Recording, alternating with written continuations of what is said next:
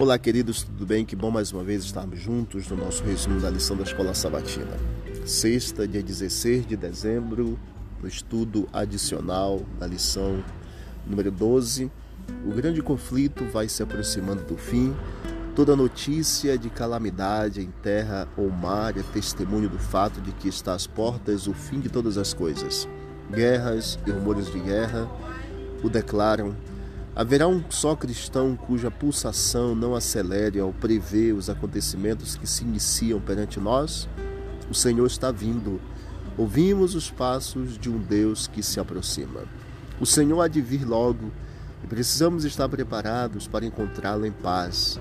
Estejamos resolvidos a fazer tudo quanto está ao nosso alcance para comunicar luz aos que nos cercam.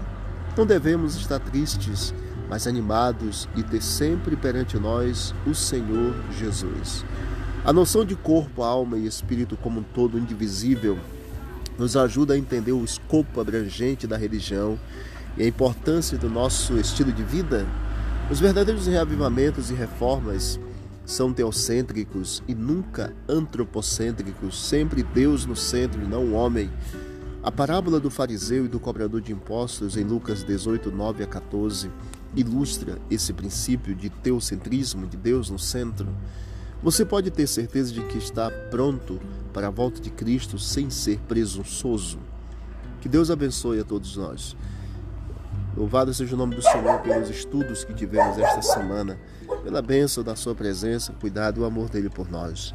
E que compreendamos a cada dia que o fim está cada vez mais próximo, que Jesus está voltando para nos dar a vida eterna que Ele cuide de todos nós a cada dia. Vamos orar. Querido Deus, obrigado pelas bênçãos de mais um dia, obrigado pelos estudos durante toda esta semana. Continue conosco, Pai, a cada dia.